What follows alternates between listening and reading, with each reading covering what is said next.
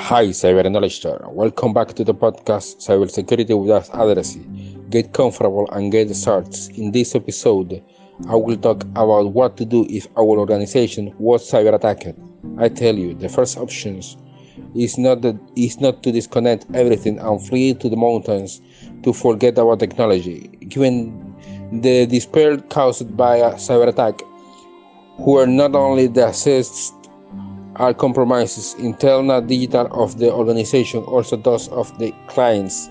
It should be the first thing that comes to mind when we see that the security controls were not applied in the best way. But nothing. Let's list what we should do if we have already been compromised by cyber criminal. 1. Verify and verify the scope of the cyber attack. 2 Verify which security controls were compromised. 3. Verify which attack vectors were used.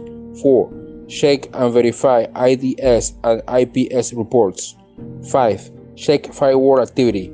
It's not necessarily the order to follow in the face of a cyber attack carried, carried out on our organization. Everything will depend on the, on the criticality.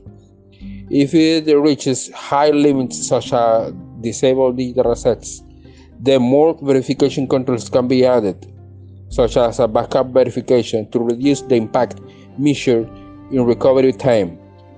If you are responsible for the cybersecurity of an organization, the correct thing to do is to implement constant pen testing and training so that the impact of a cyber attack is minimal or will be minimal. Remember, be safe when you're navigating the seas of the internet.